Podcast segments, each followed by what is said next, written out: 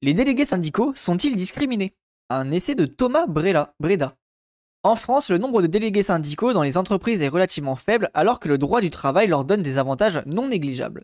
Cette étude, indique qu'en plus des facteurs bien connus de la crise du syndicalisme, le nombre de délégués pourrait être affecté par une autre discrimination.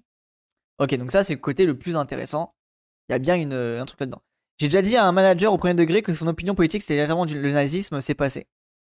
Après, voilà, après, vous pouvez essayer, mais moi je vous avoue, si vous êtes genre en intérim, des trucs comme ça, ne jouez pas avec le feu quoi. Euh, bam devant le pillage du magasin. Non, mais c'est bien, c'est la collectivisation du plaisir. En vrai, tu sais que je pourrais vraiment dire ça premier degré, vu que le magasin, c'est pas moi, je m'en bats les couilles. Hein. Le syndicalisme en France est l'exemple le plus emblématique de ce qu'on appelle le syndicalisme de représentativité. Il se caractérise par un grand écart entre taux de syndicalisation et taux de couverture par la négociation. Ok, euh, je sais pas trop ce que ça veut dire. Avec moins de 8% de salariés syndiqués en 2008 et plus de 95% de salariés couverts par la négociation collective, la France affiche à la fois l'un des plus bas taux de syndicalisation et le plus haut taux de couverture parmi les pays développés. Ah, ok, attends, je savais pas ça. Ok, c'est une dinguerie. Ah, c'est incroyable ça. Donc il y a assez peu de syndicats, mais la plupart des ouvriers euh, gagnent. Et ça, en vrai, on l'avait vu. C'est euh, ce que disait Rachel Keke. Euh, quand Rachel Keke, elle a gagné le, son enfin pas, pas que elle, hein, mais elle et ses collègues, elles ont gagné le combat de, de l'hôtel Ibis. Elle a dit justement, mais regardez, avec notre équipe de quelques personnes, en fait, on a fait modifier toutes les conditions de travail de toute l'architecture de l'hôtel Ibis. Donc du coup, tous les employés de l'hôtel Ibis ont réussi à avoir des augmentations grâce au combat des, euh, femmes de l'hôtel Ibis. Genre en Allemagne, seuls les syndiqués profitent des avantages des luttes. Ah ouais, attends, je savais pas ça. Ok, je ne savais pas. Merci pour l'info. Presque tous les salariés sont couverts par des accords de branche. Ces accords ne sont néanmoins pas toujours à jour. Certains n'ont pas été renégociés depuis plusieurs années. Et ils offrent rarement des avantages importants. Euh, les syndicats sont également représentés dans les entreprises. Ils sont présents par l'intermédiaire de délégués syndicaux dans un tiers des établissements de plus de 20 salariés et couvrent deux tiers des salariés travaillant dans ces établissements. Ok. oh, je suis mort. Il y a la musique de, de Professeur Letton. L'entreprise est sans doute devenue l'échelon principal pour la négociation et c'est à elle que nous allons nous intéresser. Oh, je pense que l'article va être trop basé. Une lutte isolée peut avoir des conséquences sur l'ensemble du secteur ou de la filière. Ben, c'est ça qui est ouf, de ouf. Et je me, du coup, le, combat de Rachel Keke et de ses collègues bah, montre que, que c'est quoi, que ça peut fonctionner quoi. Mais c'est euh, compliqué d'arriver à se lancer comme ça quoi. La crise de la représentation syndicale. Le taux de syndicalisation n'a pourtant pas toujours été aussi faible. Le syndicalisme a connu un essor important après-guerre. Près de 1 salarié sur 3 était syndiqué à la libération. Et il a continué à bien se porter pendant les 30 glorieuses. Ok, et ouais, moi c'est quelque chose que je trouve, euh, j'en parle souvent. En gros, si je dis pas de bêtises, on va le voir par la suite, mais à mon avis, c'est euh, le tournant libéral de la à partir de la gauche libérale, quoi. Que fait tout a commencé à se casser la gueule. En vrai de vrai, euh, syndicats, le recul des pendant les manifs et compagnie, c'est pendant le, le, 83 en gros Mitterrand. pour, pour moi en tout cas, j'ai cette intuition de me dire que c'est là où ça vraiment commencé à vriller. Oui, mais en Allemagne, les syndicats ont des rôles supplémentaires intégration des nouveaux employés, gestion de certains fonds et participation à 49% du conseil d'administration. Donc, ils participent réellement à la gestion effective de la société. Ah, c'est intéressant. Ouais, mais tu vois. Ouais, je sais pas. Et c'est facilement accessible d'être syndicat en Allemagne ou pas? Ou il y a un espèce de, de rite. Euh, enfin, pas de rite, mais t'as compris. Alors, c'est facilement accessible ou pas? Parce que la question, du coup, c'est de se dire si c'est accessible à tout le monde, ça peut être intéressant. Si c'est vraiment particulier, bah. La France est dans des proportions plus faibles, l'ensemble des pays développés a ensuite connu une désyndicalisation massive dans les années 80 avant de voir son taux de syndicalisation stabiliser en dessous de 10% à partir du milieu des années 90. Oui, MDR, alors le graphique euh, PNG de 20 kg, oui, ça serait bien de mettre un graphique avec des gros... Euh, de le upscale. Vous voyez maintenant avec les, les, IA là, tu fais un upscale et le graphique il augmente. Euh, yes, à peu près... et un peu après corruption de pas mal de syndicats d'abus de pouvoir. Oui, t'as raison, DCK. Malheureusement, le syndicat a aussi pris un coup dans la gueule parce qu'il y, a eu des, y a eu des abus qui se sont passés, exactement. Sujet d'étude et de préoccupation importante, les causes de la désyndicalisation sont bien comprises. Rappelons-les brièvement. Ah ben voilà, on va les avoir. Il y a d'abord les raisons d'ordre économique, avec la tertiarisation de l'économie et la perte de vitesse des grands secteurs industriels traditionnels fortement syndiqués. Oui, en gros, euh, vu qu'on s'est déprolétarisé, on a euh, abandonné les usines, ça a modifié ça quoi. Je trouve que globalement, dans mon expérience en France et à l'étranger, c'est dur de se syndiquer. Euh, Il y a plein de professions, entreprises où personne ne l'est. Ouais, c'est possible. En vrai, je me connais, connais pas du tout assez. Oui, tu te syndiques, tu te syndiques très facilement en Allemagne. Ok. Tout le monde est syndiqué dans les grosses boîtes, genre en 2008, ce sont les syndicats qui ont proposé au patronat de bosser un jour de moins par semaine avec une perte de salaire. Car deux ans plus tard, quand la situation était meilleure, ils savaient que la patronat allait rattraper la, la thune perdue. Il y a un vrai rapport de force et une sorte de confiance entre patron et syndicat. Ok, merci pour l'info, Harwich. Ok, hyper intéressant. Sans doute, euh, euh, sans doute plus important encore, la classe ouvrière s'adapte difficilement et perd ses repères face aux nouveaux modes d'or- d'organisation productiviste des années 70 et 80. Il y a ensuite des facteurs sociologiques globaux, la montée de l'individualisme et la conception des existences comme des trajectoires dynamiques plutôt que comme des positions statiques, la perte de militantisme et la conception de plus en plus uti- utilitaire du rôle des syndicats. Voilà, ça moi je suis clairement d'accord avec cette euh, posture-là. Enfin, les grandes organisations syndicales sont également prises dans leur propre tourment et peinent à se moderniser. Elles ont du mal à prendre leur autonomie par rapport aux partis politiques. Elles véhiculent une idéologie considérée comme dépassée et elles apparaissent trop bureaucratiques et mal adaptées à l'entreprise moderne et, à ses réseaux d'information rapides. Alors ça on l'a vu, c'est en train de se modifier en vrai de vrai. Euh, si on peut observer par exemple la CGT avec les livreurs, euh, je trouve qu'il y a un truc intéressant qui se met en place avec les livreurs et la CGT, à voir comment ça va se développer. Euh, mais je pense que en vrai de vrai, c'est en train de se moderniser pour le coup. Même si on, au niveau critique politique, c'est quelque chose qui revient assez souvent que le, syndicat, c'est un peu un truc de, vieux, vieux croutons qui, qui bougent pas trop quoi. Dans la police, les syndicats communiquent et recrutent dès la formation des flics. Ouais, mais après, la, ouais, c'est vrai que la police c'est encore un cas particulier, mais la désyndicalisation ne suffit pas à expliquer qu'il y a moins de syndiqués en France, en France qu'ailleurs. Il faut pour cela invoquer les spécificités institutionnelles du syndicalisme de représentativité. En France, lorsqu'un syndicat est présent dans une entreprise, il y a l'obligation légale de négocier pour tous les salariés, qu'ils soient syndiqués ou non. Ok, donc ça c'est en France. Il n'y a donc pas d'incitation économique pour les salariés à se syndiquer, contrairement à ce qui peut se passer dans d'autres pays. Ah oui, ok, vu qu'en gros, vu que tu peux gagner quoi qu'il arrive, euh, si euh, des syndicats, bah toi ça te coûte rien de le faire, euh, tu gagnes du temps, euh, tu t'emmerdes pas avec tout ça, et en plus t'es pas discriminé quoi. Donc c'est c'est tout bénéf parce qu'au final tu peux gagner avec ça. Bon, même si c'est une pensée très court-termiste et pas forcément hyper intéressante sur le long terme. Aux États-Unis, par exemple, un syndicat doit gagner une, élection à la majorité pour avoir le droit à s'implanter et, de négocier dans une entreprise. Dans certains États, tous les salariés ont, euh, ont alors l'obligation de se syndiquer. Dans les pays scandinaves, une partie des fruits de la négociation ne revient qu'aux salariés syndiqués. Ah, donc c'est ce que tu disais avec l'Allemagne, par exemple. Putain, c'est hyper intéressant ça. Il y a eu une grosse bataille à l'époque de Blondel entre FO et CGT. Ok. Ah, moi, le- les gens vraiment, sur la question du syndicat, je suis aux fraises, hein, je n'y connais rien. Dans les deux cas, on aboutit à des taux de syndicalisation plus élevés et à une adéquation plus forte entre la proportion de syndiqués et le taux de couverture de syndicats. En France, l'absence d'incitation directe à se syndiquer peut expliquer le faible taux de syndicalisation aujourd'hui. Je suis un peu d'accord avec ça, vu qu'il n'y a pas d'incitation, en vrai de vrai, les gens sont en mode oui, bon, OSEF. Et c'est quoi aussi la. C'est intéressant, je connais pas du tout, euh, pour le coup, c'est quelque chose que je ne connais pas. C'est quoi ton devoir en tant que syndiqué? Euh, C'est un devoir financier, un devoir de présence, un devoir. euh, tu vois, quel est ton devoir? Conformément à la théorie de l'action collective d'Olson, 1965, les salariés ont intérêt à agir en passagers clandestins et à bénéficier des fruits de la négociation sans, en- euh, sans en supporter les coûts. Ouais, voilà, Bah, en vrai de vrai, oui. Et, en vrai, ce qui est intéressant, c'est que du coup, ce, cette ce fonctionnement-là, bah, ça se, se marie très bien avec l'individualisme néolibéral. C'est hyper précis. C'est que du coup, le fonctionnement français, mine de rien, eh ben, il est plutôt solide avec le, libéralisme. En tant que syndiqué, tu payes une cotisation annuelle et c'est tout. Ok, t'as pas forcément plus de devoirs. Ok. Donc en vrai, ça va. Tu peux, tu être syndiqué sans forcément euh, avoir une charge euh, plus que ça. Une telle explication est satisfaisante dans, le contexte actu- actuel d'un syndicalisme de clients. Les syndicats euh, deviennent traités comme des institutions ordinaires dont la légitimité est liée à de simples critères d'utilité. À l'ancien présupposé d'une en- identité de, nature et de but entre l'organisation et la base s'est substitué à une relation plus in- instrumentale fondée sur le constat d'une extériorité de fait. En revanche, elle était insuffisante du temps des Trente Glorieuses lorsque le syndicalisme était encore construit comme un fait social global. Ah, c'est intéressant ça. Et plus un syndicat aura plus d'adhérents, plus il touchera par l'État. Ah, je ne savais pas ça. Ok, ok. Il me semble qu'une partie de la cotisation est déductible des impôts. En plus, ok, c'est intéressant.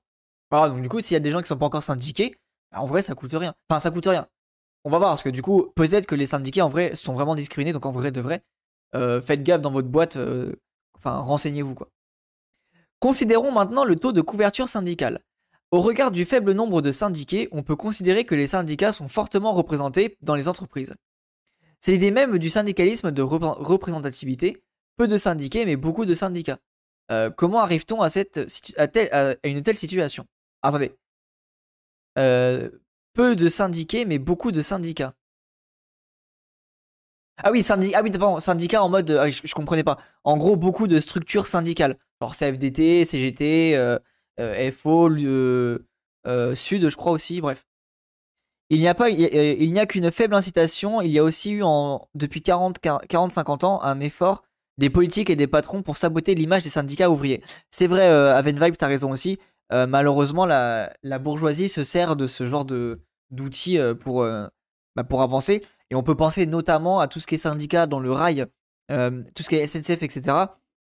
Très souvent, ça a été méprisé et pointé du doigt en mode oui, bon, c'est des moins que rien, etc. Enfin, pas des moins que rien, mais vous avez compris quoi. La, bourgeoisie les pointe du doigt comme des vrais parasites alors que c'est grâce à eux qu'on gagne des luttes. Il y a vraiment ce combat, t'as raison de le préciser, c'est important de le dire. Il y a vraiment ce combat de cliver en fait, voilà, diviser pour mieux régner, cliver et pour en faire en sorte que bah, les gens qui sont pas super politisés, qui, ne connaissent pas trop, se disent ah là là, vraiment les, syndicats, ils bloquent le pays, c'est les pires, tu vois. Un des problèmes, c'est de trouver le syndicat qui te correspond. Est-ce que tu préfères un syndicat qui colle à tes valeurs ou alors qui est fort dans ton secteur, ta boîte? Autre point, il faut savoir que les CPAM sont gérés par les syndicats. J'ai bossé par exemple pour la CPAM euh, de Meurthe-et-Moselle et elle est gérée par la CGT. la CPAM, c'est géré par les syndicats. Ah donc on a quand même un petit peu de... Et ça c'est le restant de la... En le restant de la sécurité sociale qui est pas lié par l'État, c'est ce truc là quoi. Je ne savais pas. Bon, d'accord, un CPRM, c'est bien la sécurité sociale. Hein. Devant les difficultés récurrentes des organisations patronales et, syndicales à s'étendre d'elles-mêmes, l'État français a petit à petit mis en place au cours du XXe siècle, par le biais législatif, un cadre institutionnel très favorable à la présence syndicale en entreprise. Apparition, des délégués du personnel en 1936, présomption irréfragable, de représentativité pour la CGT, la CFDT, la FO, la CFTC et la CGC. Y en a beaucoup. En 1966, délégués syndicaux en 1968, négociations annuelles obligatoires pour les salariés et les conditions de travail dans les entreprises pourvues de syndicats avec les lois Auroux en 1982. Et allez donc, ça en fait des, ça en fait des mots. Euh, raison pour laquelle c'est toujours euh, aberrant de voir la politique essayer de donner son avis sur la gestion de la CPM alors que ça dépend pas d'eux théoriquement, c'est très peu dit dans les médias. Non, mais t'inquiète, Harwich, euh, hésite pas, moi j'y connais rien, donc en vrai, enrichis-moi tes connaissances. Hein. Roubaix, c'est plus grand, moins enclavé aussi, c'est la métropole Lille, Roubaix, Tourcoing. Tu t'es pas trompé. Alors je crois, Cyril, je crois que tu, tu voulais envoyer ça chez Moufette et que tu es chez BAM. voilà. À mon avis, tu as fait une petite erreur. Euh, ces dernières euh, initient, alors j'ai pas compris ton message. Ces dernières initient euh, par ailleurs le mouvement de, décentralisation qui vise à faire de l'entreprise le principal niveau pour la négociation collective. Les lois plus récentes de 2004 et surtout du 21 août 2008 ont inversé légèrement la tendance, mais le contexte légal aujourd'hui est globalement le suivant. pour être présent dans une entreprise de plus de 10 salariés et disposer du droit à négocier, les grands syndicats français ont seulement besoin de trouver un salarié qui accepte de devenir leur délégué. Ok, ah ça c'est intéressant. Qu'en vrai de vrai, tu peux déjà, euh, malgré la, les contraintes, c'est assez facile en vrai de vrai. Mauvais chat, oui on est d'accord. Hein. Le délégué dispose alors d'une euh, d'heures de délégation, une demi-journée par semaine en moyenne, et il est protégé contre le licenciement. Son employeur doit obtenir l'accord de l'inspection du travail pour le licencier. Ok. Mais du coup, et là on va voir par rapport à la discrimination, oui t'es protégé, mais si ton, employeur est en grippe, en fait, il peut te pourrir la vie pour en faire en sorte que tu démissionnes, quoi. Bon, je sais pas si c'est possible, hein, parce qu'en vrai, si t'es syndiqué, euh, t'as conscience, conscience, de tes droits, donc du coup, tu peux aller vite au prud'homme. Et... Enfin, je pense que emmerder un syndicat, c'est un syndiqué, c'est peut-être pas la, meilleure des méthodes pour euh, être gagnant niveau patronat, quoi. Si la syndicalisation en général a ses motifs ont été bien étudiés, les motifs de la représentation syndicale en entreprise, qui passe par la décision d'un ou plusieurs salariés de devenir délégué syndical, et en revanche assez mal comprise. Car si un salarié peut vouloir se syndiquer, il peut tout aussi bien envisager de devenir délégué, ce qui n'est pas beaucoup plus difficile. Ah oui, ok, alors moi je ne sais même pas ce que c'est pour le coup. Je sais pas ce qu'est la grosse différence entre euh, délégué et syndiqué. Euh, j'espère que ça va être expliqué. Alors, fun fact, comme euh, il y avait personne qui se proposait dans la boîte, c'était mon boss, le directeur financier, qui s'était présenté seul et avait gagné l'élection. Ah, incroyable Incroyable. Euh... Il bénéficie alors de la protection contre le licenciement et d'heures de délégation qui peuvent l'éloigner temporairement d'un travail parfois pénible. Il est tenu au courant des orientations stratégiques prises par son entreprise et représenter ses collègues est en théorie un exercice difficile mais gratifiant. Ok, donc ça c'est intéressant. Donc ça c'est le délégué syndical. Son rôle d'entreprise c'est ça. Délégué égale chef du syndicat, non? Non, j'ai l'impression que c'est plus... Euh, enfin oui, c'est en gros c'est le, chef... Euh, enfin, c'est l'espèce de, chef dans le dans le l'entreprise quoi. il a quand même un regard sur la, production, c'est intéressant par rapport à un syndicat classique. T'inquiète, t'inquiète, euh, Cyril, y a aucun souci. Si tu es seul dans ta boîte, oui, t'es chef. Voilà, ça, t'es chef. Ok, Sur le, sur le papier, la situation des délégués syndicaux semble donc avantageuse. Pourtant, seul un salarié sur 125 environ devient délégué, soit un syndiqué sur 10 environ. Et du coup, parce que les gens n'ont pas envie de le faire, a priori. Compte tenu du contexte légal, la proportion d'un établissement d'entreprise de plus de 20 salariés sur, sur 3 ayant des syndicats apparaît euh, en, fait assez faible. Le constat initial du syndicalisme de représentativité, selon lequel la France s'illustre par peu de syndiqués mais beaucoup de syndicats, cache en fait une statistique inquiétante. Il y a certes beaucoup de syndicats relativement au nombre de syndiqués, mais il y en a en fait fort peu au regard du contexte institutionnel qui leur est extrêmement favorable. Ah, c'est intéressant comme critique. Hein. On a un très bon contexte, mais finalement on n'a pas assez de syndiqués. C'est aussi comme ça qu'on est inutile, euh, euh, qu'on a, qu'on a des inutiles qui cherchent juste la couverture du sentiment et les jours de représentation, mais qui, euh, qui n'en a rien à faire politiquement parlant de faire avancer quelque chose. Ouais, alors encore une fois, est-ce que je sais que ça existe, mais est-ce que c'est une minorité et on pointe du doigt la minorité, ou est-ce que c'est une majorité camouflée, tu vois? Je sais pas. Moi, j'ai l'impression que c'est un peu une minorité, mais je ne connais pas assez malheureusement. encore une fois, là, où je peux comprendre aussi, c'est que bah, quand tu veux fuir le salariat et fuir la pénibilité, je peux comprendre que tu fasses ça. Ça n'excuse pas le fait de ne pas faire ton, job de syndiqué, mais je peux comprendre entre guillemets la, la volonté quoi. La boîte noire de la négociation en entreprise. L'objectif de cette contribution est de discuter des enjeux de la négociation en entreprise afin de mieux comprendre le faible nombre de délégués syndicaux. Bien sûr, les facteurs historiques de la désyndicalisation évoqués précédemment explique largement la perte de vitesse du militantisme et du syndicalisme, et donc également la perte d'engagement comme délégué syndical. Donc ça, on est d'accord. Mais un certain nombre de mécanismes économiques peuvent également jouer et expliquer en partie la décision, fondamentalement individuelle, de devenir le délégué syndical de son entreprise. Le fait que si peu de salariés prennent cette décision malgré les avantages apparents, associés à la position de délégué syndical, amène à penser que des coûts cachés importants y sont également associés. Ok, donc c'est bien le. là, on va, on va parler de la discrimination. Euh, J'allais justement dire qu'un bon patron, il fait passer les syndiqués de la boîte pour un vendu et ça marche bien car les gens aiment cracher sur les gens qui veulent les aider et au bout du compte, le syndiqué se démotive. Ouais, voilà, c'est ça, euh, Harwich. C'est pour ça que je pense qu'il faut faire aussi gaffe avec ça. En vrai, vrai je pense qu'il y en a qui démarrent avec un vrai, la vraie volonté de d'améliorer les choses et euh, bah, parce que les conditions, les circonstances, tu perds la foi, tu vois. Et ça, je pense qu'il faut pas le négliger. C'est une minorité et c'est un des gros arguments de ces détracteurs. Voilà, c'est ça DCK. C'est pour ça que moi je pense que tous ces genres d'arguments, je, préfère euh, bah, soit une étude scientifique qui me dit clairement voilà les statistiques, sinon je pars du principe que c'est une minorité et qu'en gros c'est un discours de, de patron quoi. Un bon indice de ces coûts potentiels est donné par les procédures judiciaires pour discrimination syndicale qui sont fréquemment entamées par les délégués syndicaux. Ah oui d'accord, donc il y a carrément, il y a carrément, donc c'est bien pris en charge par la justice. en tout cas c'est euh, il y, a, des procédures qui sont mises en place. La CGT a gagné des procédures judiciaires dans plus d'une centaine d'entreprises depuis le début des années 2000. Ah oui, d'accord. Ah oui, donc c'est vraiment. Euh, ah d'accord. 169 militants ont obtenu des réparations financières chez Peugeot. Ils sont plus de 700 dans le cas de chez Renault et 230 chez Airbus. Ah ouais Ah d'accord, donc il y a vraiment une discrimination. En 2004, des négociations pour indemniser les délégués pénalisés sans passer par la voie judiciaire avaient également abouti avec des grands groupes parmi lesquels Dassault, EDF, EADS, SNPE ou euh, Tracma. D'autres étaient euh, en cours chez Thales et Valeo. Enfin, une soixantaine de contentieux devant les tribunaux étaient également en cours en 2004. Euh, donc c'est quoi Semaine sociale l'AMI 14 novembre 2004. Ok. La discrimination syndicale, même s'il n'en existe pour l'instant aucune mesure globale, est donc bien connue des tribunaux. Voilà, ça c'est le truc qui est important à savoir, c'est qu'il y a quand même un, c'est quand même mis en place dans la justice, donc c'est pas un truc isolé quoi. Revenons donc sur la négociation en entreprise. Le syndicalisme de représentativité à la française, avec son faible nombre de syndiqués et ses délégués syndicaux qui négocient pour tous les salariés, se traduit concrètement par des délégués qui sont souvent isolés sur le terrain et négocient pour les salariés qui sont souvent fort, fort peu au, courant de leurs prérogatives.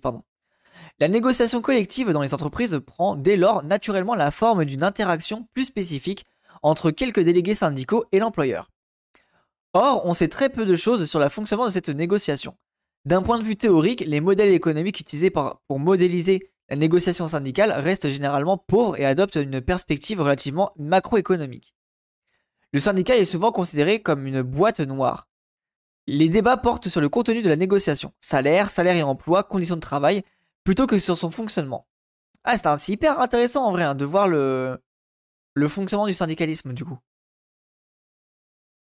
Les incitations et ces, situations des non-syndiqués, des syndiqués et des délégués syndicaux ne sont pourtant pas les mêmes. De nombreuses raisons peuvent pousser un salarié à devenir délégué syndical et rien n'assure a priori que celles-ci sont compatibles avec sa mission de, représenter, représentant des salariés. Ah, ah donc ça, c'est la critique justement qui était amenée euh, là-dedans. Euh, la plupart des syndiqués, euh, des syndics un peu militants sont fichés. Ouais, c'est ça, c'est exactement ce que disait. Bah, c'est la discrimination, c'est ce qui est, expliqué dans l'article. C'est pour ça que si vous êtes n'avez pas forcément une bonne place d'entreprise et que le syndicalisme va pas forcément vous apporter grand chose, bah faites gaffe quoi. Le sketch de Coluche sur le délégué syndical euh, n'est pas tendre. Ah, je le connais pas, euh, faudrait que je le mate du coup. Il est, il est long ou pas? Parce qu'en vrai, on pourrait le mater après. Second point, plus important encore, le délégué syndical est supposé être légal de son employeur lorsqu'il négocie avec lui, mais il est sous son autorité en tant que salarié. Ah, ah putain, ça c'est précis ça. De ce fait, la négociation qu'il mène avec celui-ci n'est pas une négociation classique. D'un point de vue théorique, on peut considérer que la négociation entre l'employeur et l'ensemble des salariés se double d'une interaction stratégique spécifique entre l'employeur et le représentant. Ah ok, donc en fait, il y a un rapport de force qui est particulier quoi. 5 minutes, ah vas-y, tu peux me l'envoyer? Je suis chaud de le mater juste après en vrai. L'employeur dispose en effet d'une marge de manœuvre pour traiter le représentant syndical de façon discrétionnaire. Cette marge de manœuvre devrait être plus importante lorsque les actions de représentants syndicales sont peu suivies et surveillées par les autres salariés de l'entreprise, c'est-à-dire par les exemples lorsqu'il y a peu de salariés syndiqués. En théorie, deux équilibres de, euh, deux équilibres de Nash peuvent émerger de l'interaction entre représentants syndicaux et employeurs. Un équilibre non coopératif dans lequel le représentant, représentant négocie fort pour ses collègues et fait face à un employeur qui a intérêt à limiter l'action syndicale qui lui est alors peu Dans cet équilibre, l'employeur pourra vouloir pénaliser le ou les délégués syndicaux afin d'encourager l'action syndicale, afin de décourager l'action syndicale. Ok, donc ça c'est le, le, premier équilibre.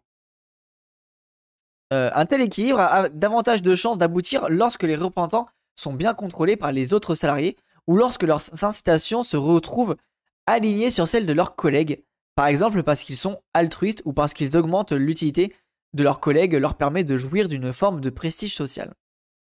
Si ces conditions ne sont pas respectées, un équilibre coopératif entre représentants, syndicats et employeurs pourrait à l'inverse émerger. Dans ce cas, euh, on devrait euh, observer que le représentant bénéficie de conditions d'emploi, salaire et conditions de travail plus avantageuses en échange de sa passivité lors de négociations annuelles.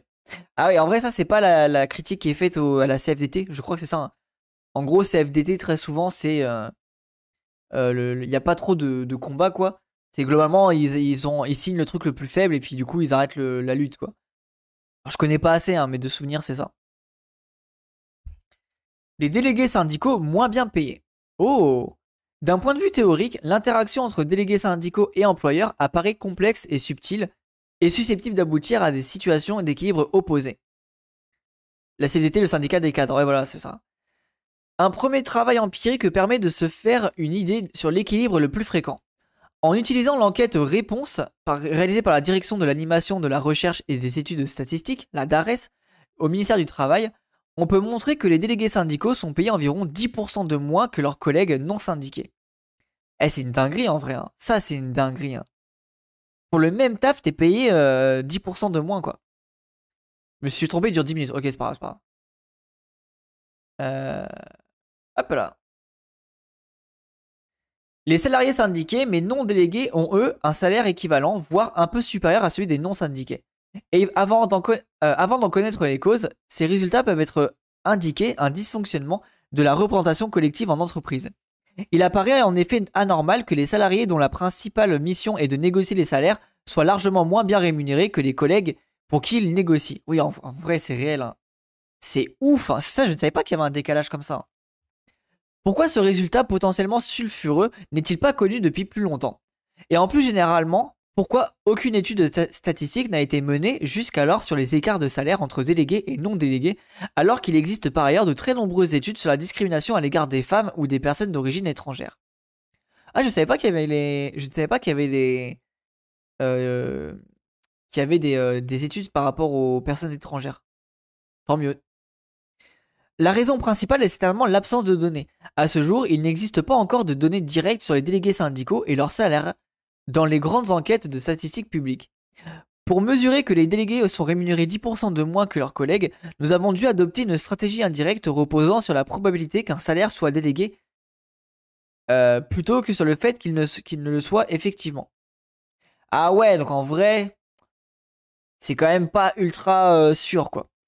La probabilité qu'un salarié soit délégué est construite à partir de la proportion de délégués parmi les syndiqués de chaque établissement d'entreprise et les variations d'un établissement à l'autre de cette proportion. Le résultat entre lui-même constitue sans doute la principale valeur ajoutée de notre étude. Ok, bon en vrai je fais confiance, c'est des mecs qui ont bossé ça, mais ça paraît bizarre quoi. La pénalité salariale de 10% pour les délégués reste vraie lorsqu'on compare des salariés de même niveau de diplôme et appartenant à la même catégorie socio-professionnelle, même aussi des, salariés, des salariés de même âge, de même sexe et de même ancienneté. La pénalité demeure également lorsqu'on compare des salariés travaillant dans les mêmes établissements d'entreprise. Nous avons donc une mesure qui est robuste à un certain nombre de biais liés à la fois au fait que les délégués syndicaux sont différents de leurs collègues et au fait qu'ils travaillent dans des établissements différents. Ok, ouais, donc ils ont quand même plein de stats. Ok, ça me va. D'un point de vue de statistique, cela nous donne cependant pas une explication et à la question demeure. Pourquoi les délégués sont-ils moins bien payés? Bah, En vrai de vrai, oui, la, bah, la discrimination tout simplement. La pénalité salariale pour les délégués pourrait s'expliquer par les heures de délégation et la protection contre le licenciement dont ils disposent. Puisque les délégués travaillent moins pour leur entreprise et disposent d'un emploi plus sûr, il serait logique qu'ils soient moins bien payés. Alors non, mais euh, je comprends la logique, ok. Cet argument semble en partie réfuté par, les données. L'étude des demandes de licenciement de délégués syndicaux ou autres salariés protégés montre que la protection contre le licenciement ne semble pas très forte. Il y a environ 15 000 demandes de licenciement de salariés protégés effectuées chaque année et plus de 80% d'entre elles sont acceptées par l'inspection du travail. Quoi? Non mais ouais, c'est une dinguerie ça T'es censé être protégé du licenciement et il y en a 80% qui passent. Mais ah mais c'est une immense dinguerie. Et en fait, à mon avis, pour que ça passe, en gros, il suffit qu'ils te, mettent, une faute grave ou qu'ils te posent à bout et puis ça passe quoi. Certaines estimations semblent par ailleurs indiquer que le taux de licenciement final des salariés protégés n'est pas très différent du taux de licenciement pour l'ensemble des individus travaillant dans une entreprise des plus de 10 salariés. Waouh Mais c'est un truc de dingue tu es protégé, ça veut pas dire que tu peux pas être viré. Oui, non, mais voilà, c'est que euh, finalement, c'est un espèce d'euphémisme, quoi. C'est en mode, euh, oui, t'as une espèce de, de, passe, mais euh, bon, il a pas une grande valeur, ou c'est un passe à usage unique pour une seule démarche, quoi. une deuxième explication est envisageable les délégués sont mal payés parce qu'ils sont intrinsèquement moins bons. Oh, les bâtards Il y a alors un biais de sélection lorsqu'on estime le salaire des délégués. Leur salaire est plus bas non parce qu'ils sont délégués, mais parce qu'ils sont moins bons. Cette explication sous-tend que ce sont les salariés les moins compétents qui deviennent délégués. oh, je suis mort. Dans ce cas, on pourrait s'attendre à ce qu'on soit déjà moins bien payé avant d'entamer leur mandat, et donc d'observer une pénalité salariale dès le début de leur mandat. Oui, c'est vrai. Or, cela ne semble pas être le cas dans les données. Les délégués avec le moins de 5 ans d'ancienneté dans leur établissement n'apparaissent pas moins bien payés que les salariés non syndiqués de la même ancienneté. La pénalité salariale est donc portée uniquement par les délégués ayant plus de 5 ans d'ancienneté. L'argument mérite néanmoins d'être nuancé. S'il semble très peu probable que les salariés qui deviennent délégués sont moins compétents, il est en revanche possible que les délégués acquièrent par la suite moins vite de nouvelles compétences du fait de leur mandat syndical qui leur laisse moins de temps pour leur travail euh, salarié, et pour de nouvelles formations. Ouais, ça je suis un peu d'accord là-dessus. En mode, euh, pour moi c'est plus le, le côté euh, le temps dans l'usine, enfin le temps dans l'entreprise, pardon. Ce problème, reconnu par nombre de délégués eux-mêmes, pousse certains syndicats à réfléchir à la mise en place d'une validation des acquis de l'expérience VAE, VAE pardon, syndicale. C'est cela afin que l'exercice d'un mandat syndical puisse être reconnu comme une véritable compétence. Ah, trop bien ça Trop trop cool. Euh, non, ça veut dire qu'on reconnaît que d'autres employés sont virés abusivement, sinon on protégerait pas certains et pas d'autres. Ah ouais, je vois ce que tu veux dire. T'es protégé mais t'es pas protégé. Ouais, mais en fait ça, à mon avis, c'est euh, t'es, protégé mais à usage unique. En mode, bah tu peux faire une faute grave et t'es protégé. Enfin en vrai non, mais tu peux être protégé une fois et une fois que t'as utilisé ton, ticket usage unique, bah tu te retrouves en fait à la même enseigne quoi. Euh, mais la musique elle est forte là. Hop là. Mais l'explication la plus probable au salaire, plus, euh, au salaire plus bas des délégués n'est pas leur moindre compétence. Une autre explication semble se dessiner. Les délégués les plus combatifs sont pénalisés, pour les coûts qu'ils font subir à leur employeur. Ouais, ça me paraît le plus, euh, logique, ça en vrai. Lorsqu'on décompose l'écart de salaire entre délégués et non délégués par syndicat, on, trouve en effet que les délégués CFCGT sont payés 20% de moins que les non syndiqués, alors que leurs homologues CFDT toucheraient environ 10% de moins et, que ceux de FO auraient un salaire à peu près identique. bah bravo, FO qui font pas grand chose. Les données disponibles sont insuffisantes pour produire des chiffres pour des autres syndicats. Eh, c'est précis en fait. Hein. Et du coup, regardez, les, syndicats là, de, de CGT, euh, CGT Énergie qui sont en train de couper l'électricité partout, bah, ça m'étonnerait pas qu'ils soient moins bien payés, tu vois. C'est logique que cette partie de l'article, il y a des employés qui visent l'avancement et le salaire et ceux là s'en foutent du syndicat. Il y a ceux qui s'intéressent à la gestion de la boîte et ceux qui euh, là n'avancent pas et ne cherchent pas de meilleur salaire. C'est intéressant Harwich et en vrai je suis d'accord avec ton point de vue. Je trouve qu'il y a une logique intéressante là-dedans. Sur mon site, il y a au moins deux collègues qui n'ont plus de hiérarchie. Euh, à la suite de deux, deux réorganisations successives, ils ont été oubliés, n'ont plus de responsable de responsables, plus de tâches à faire, mais aussi plus d'entretien annuel pour éventuellement augmentation ou prime. Ouais, mais en vrai, putain, si t'es un invisible, c'est stylé en vrai de vrai. Il y a un cas comme ça dans euh, Bullshit Job de David Graeber. Il y a un mec, il était fonctionnaire dans une boîte. Enfin, dans, dans je crois qu'il était fonctionnaire dans, un truc particulier. Et le mec, il est parti pendant 6 ans. Euh, il est parti je ne sais où dans la campagne pendant 6 ans pour lire du Spinoza. Et il s'est jamais fait. Euh, il s'est jamais fait virer. Genre, il, est, il est parti 6 ans et il n'y a même pas eu d'abandon de poste ni rien. Et euh, il, était, il a été payé pendant 6 ans à lire du Spinoza. J'ai trouvé ça fascinant. Parmi les grands syndicats, la CGT est connue pour être l'organisation la plus combative. Les statistiques sur les grèves le confirment. En 2004, la CGT initiait plus de deux fois plus de grèves que la CFDT. Alors que les deux syndicats sont également implantés euh, dans les entreprises. Ok, ouais, donc CGT sont quand même euh, assez basés. Hein ce boss incroyable. Hein. La CGT est par ailleurs la seule grande organisation qui ne s'est pas encore complètement mise au, syndicalisme réformiste. Le fait que les délégués de la CGT soient les moins bien payés renforce l'idée que les employeurs font payer aux délégués les plus combatifs leur manque de coopération. On est d'accord là-dedans, je pense, et du coup là on, peut commencer à appuyer le côté euh, discrimination. Une telle discrimination de la part des employeurs peut tout à fait être rationnelle. Ils ont intérêt à décourager l'action syndicale tout le long terme lorsqu'elle leur est coûteuse. D'un point de vue théorique, c'est l'équilibre non coopératif décrit ci-dessus qui euh, est dominant. Voilà, on est d'accord, les, patrons euh, sont gagnants là-dedans en fait. Six ans après, il revient avec une fiche de lecture. Non mais je te jure, c'est fascinant. C'est ce passage-là dans David Graeber, il m'a fait trop rire. L'enquête réponse comporte un troisième volet qui s'adresse aux représentants du personnel. En revanche, il est demandé aux représentants du personnel s'ils considèrent que leur mandat de représentant a eu un effet positif, neutre ou négatif sur leur carrière et sur la protection de leurs emplois. Les représentants estiment en majorité que leur mandat n'a pas d'effet sur la protection de leur emploi, mais qu'il a un frein pour leur carrière. Ah ouais, donc c'est ok. Donc déjà, tu n'es pas protégé et en plus, ça freine. Parmi l'ensemble des représentants, délégués du personnel, représentants élus ou désignés au CE, délégués au CHCCT, Ce sont des délégués syndicaux qui ont, euh, qui ont l'opinion la plus négative concernant l'effet de leur mandat sur leur carrière. Sachant qu'en théorie, seuls les délégués syndicaux négocient dans les entreprises, et les autres types de représentants ayant davantage un rôle de consultation et d'information, il semblerait qu'il y a un lien négatif entre le fait de négocier et l'avancement de carrière. Ok, qu'en gros, si t'es syndicat mais que tu fais pas grand chose, bah t'es pas trop emmerdé quoi. L'examen détaillé des réponses des représentants confirme les résultats sur les salaires. Ce sont les représentants CGT et ceux avec les plus d'ancienneté qui se, se sentent le plus discriminés. Ah, c'est intéressant. Hein en vrai, l'article est trop cool. Pour une meilleure étude de la discrimination syndicale. Du fait qu'elle repose sur un faible nombre d'observations et une méthode indirecte, les estimations produites à ce stade restent malheureusement assez imprécises. De la même manière qu'on le fait pour les autres formes légales de discrimination, il semble crucial de mettre en place dans les années à venir les outils statistiques pour permettre de mesurer directement de la manière précise les écarts de salaire entre les délégués et leurs collègues, ainsi que leur évolution dans le temps. Alors je me pose la question, il date de quand l'article? 2011. Ouais, en vrai l'article a 12 ans, donc je pense que ça a dû, euh, ça a dû évoluer. Une avancée importante a déjà été faite dans de nouvelles enquêtes, réponse de la DARES, qui sera disponible pour les chercheurs habilités fin 2011. Dans la nouvelle enquête, on demande directement aux salariés interrogés s'ils sont représentants syndicaux, euh, euh, alors que dans la précédente enquête, on leur demandait seulement s'ils étaient syndiqués.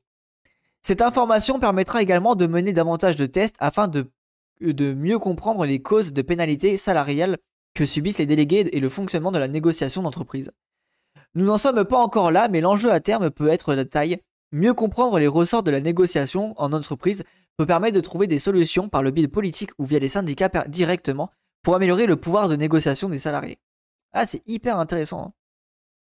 Non mais là, le frein à la carrière est logique, euh, tu peux pas négocier avec toi-même.